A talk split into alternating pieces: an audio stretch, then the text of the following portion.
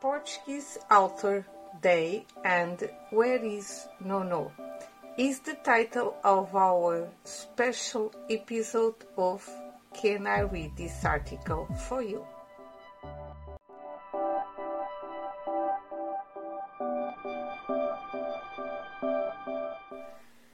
Portuguese Authors Day, May 22nd.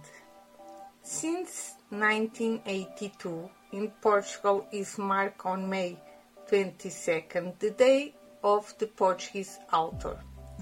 As a Portuguese language author, I mark and celebrate this day together with you uh, here on the Poesias de Nonô blog with a photo from March 2015 when I published my first poem in the sixth poetic anthology Between Dream and Sleep, available only in Portuguese.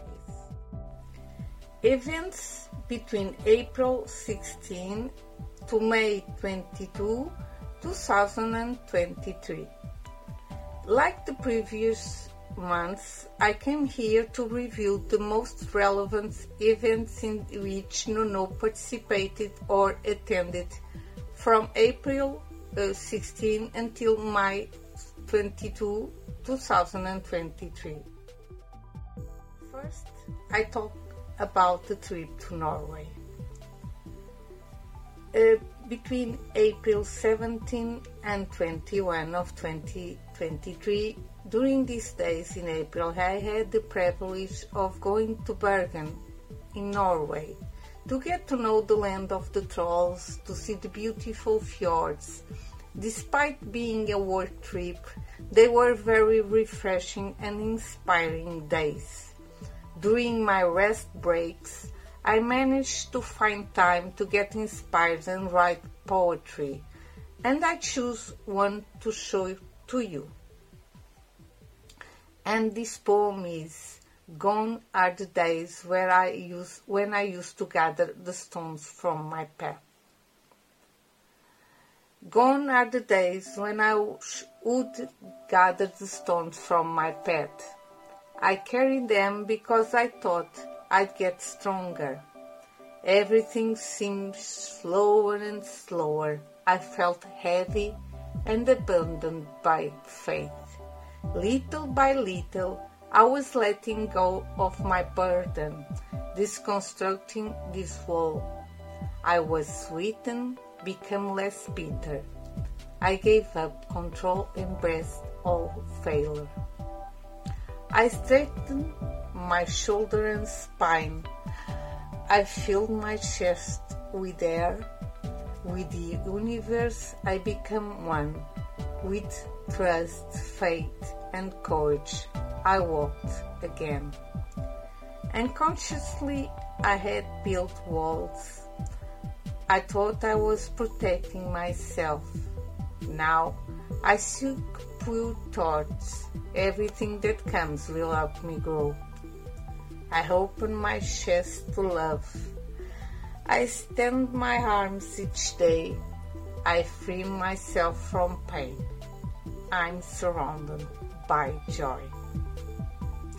This poem was written originally in Portuguese on Hotel Scandic in Bergen, Norway on April uh, 18, 2023 at uh, 8.10 a.m. local hour. On second place, I'm going to talk about the way of St. James or Camino de Santiago. Between April 22 and May the 1st, 2023, I barely had time to, to be home and see my cats. The day after I got back from Norway, I woke up at uh, 4 o'clock a.m. to leave from for Porto in the 6 a.m. 6 and a half a.m. bus to start the way of St. James around 10 a.m. in the search of Carvalhitos in Porto. It was a very intense 10 days at all levels. In a few words, it is exceedingly difficult to explain everything I felt. I can only tell you that they were transforming moments. During this trip, I felt inspired and drafted some poems. I transcri- transcribe here one of the poems I wrote, and the title of the poem is Metaphor of the Path. One step at a time, with one goal in mind, even with a few bumps, eyes forward. Sometimes there are mistakes, others there are forks. From every moment, we draw our lessons. We cross villages, we burst through nature we move on, even if we are not sure. We climb up hills. We overcome mountains. We discover our essences hidden in our entrails. We greet those who pass by, regardless of the place. Here we are all friends and we want to get there. We stop to rest, never to give up. We have reasons in our hearts that make us persist. There are more than one path and something higher that watches over us.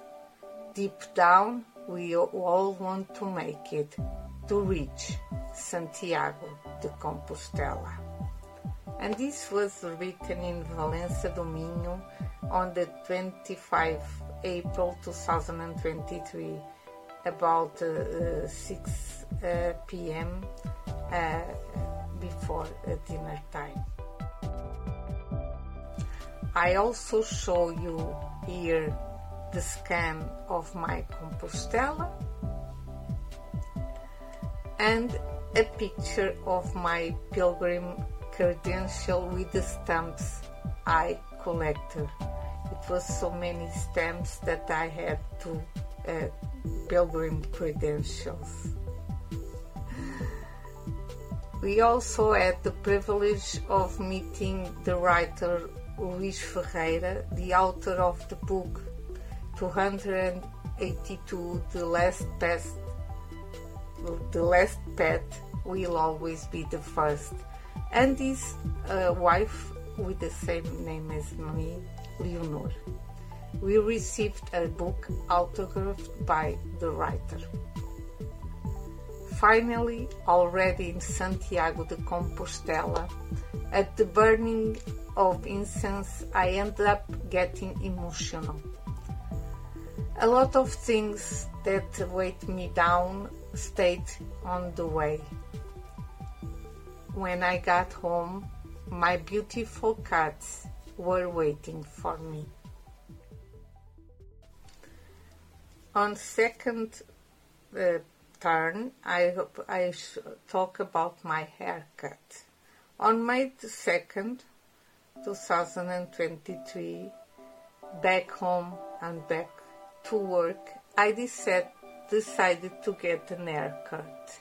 Sometimes Something changed in me along the way as a reflection of this. My image also had needed to change. I hope you like it. It's more uh, light and uh, it's summertime. On fourth place, I talk about Marketing Masters 2023 between May 5 and, and 6, 2023, I spent two days immersing myself in the marketing world and learning how digital can change my life. This event took place. This event took place at CCB in Belém. In fifth, I, I talk about the Poetry in Two Parts by Nuno Artur Silva. On May 8 and on May 15, 2023, I attended the conference Poesias em Duas Partes, Poetry in Two Parts by Nuno Artur Silva at the Sala de Âmbito Cultural, floor 6 of the El Corte Inglês in Lisbon. I returned to the room where I did launching session of my first book of illustrated, poetry for children and teenagers. It called Animais Poéticos, in English, Poetic Animals. On sixth place, I, I show you here the Certificate Intimate Collection. On May 10, 2023, I received the certificate of participation in the Intimacy collection of the author's eroticism, eroticism and sensuality. The most recent publication that includes two poems by Nonô, and whose launch session is expected to take place on June 11th during the uh, 93, 93 third, 93rd Lisbon Book Fair. Seventh place, I talk about Lis- EDP Lisbon Woman and Life.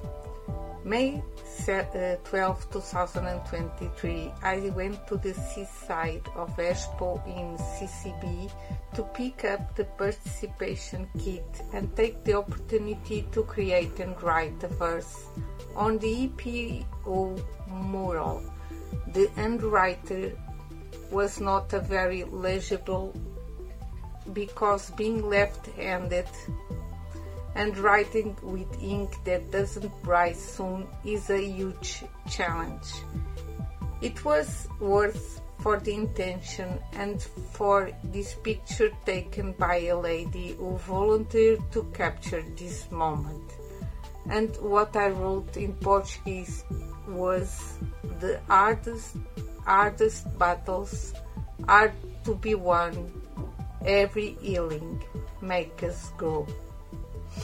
On May uh, 14, 2023, I went once again to participate, participate in the EDP Lisbon Women and Life Walk, an initiative that I have attended because I embrace the cancer cause, a disease that I am a survivor, not a survivor, but a survivor of. 8. Creative Writing at Galveias Library. On April 11, I started a new creative writing course at Galveias Library in Lisbon. However, due to so many outings and activities, I had little time left to develop a short story and read the test of the other participants. Much to my regret, because my priorities turned out to be other, I was forced to give up this maintaining and consistency with myself. I tell this story because it is important for me to demonstrate to those who read me that not everything always goes well. Sometimes there are challenges and setbacks. Anyway, I plan to be present at the last session and at the group dinner. This was a very interesting group uh, I met uh, on uh, the feminist writing, and uh, it's uh, it's very it's a good energy group, and uh, I want to be present on the dinner. I hope it will be. I will be there place, I talk about the poet duels, Passion for Two Souls. These days, I also finished the two poems together with the poet João Dórdio to participate in the poetic anthology by the publisher Infinite that will be released soon. And finally, in 10 plates, I talk about the cycle Fernando Pessoa and the Centenarians by Ricardo Belo de Moraes. On May uh, 19, 2023, I attended the first session of the cycle Fernando Pessoa and the Centenarians by Ricardo Belo de Moraes at the Sala Âmbito Cultural on the 4th 6 of the El Corte Inglês in Lisbon. We are almost at the mid-year 2023. June 1st, 2023 is near. We are the halfway point of the year. I can assure you that for me this has been a very intense year lived to the fullest. The next few four months, from June to September, here on the blog and on the networks, are going to be different. For now, I won't advance anymore. I just ask you to stay tuned or attentive. I say goodbye for today with an overflowing heart poetic eggs and see you soon.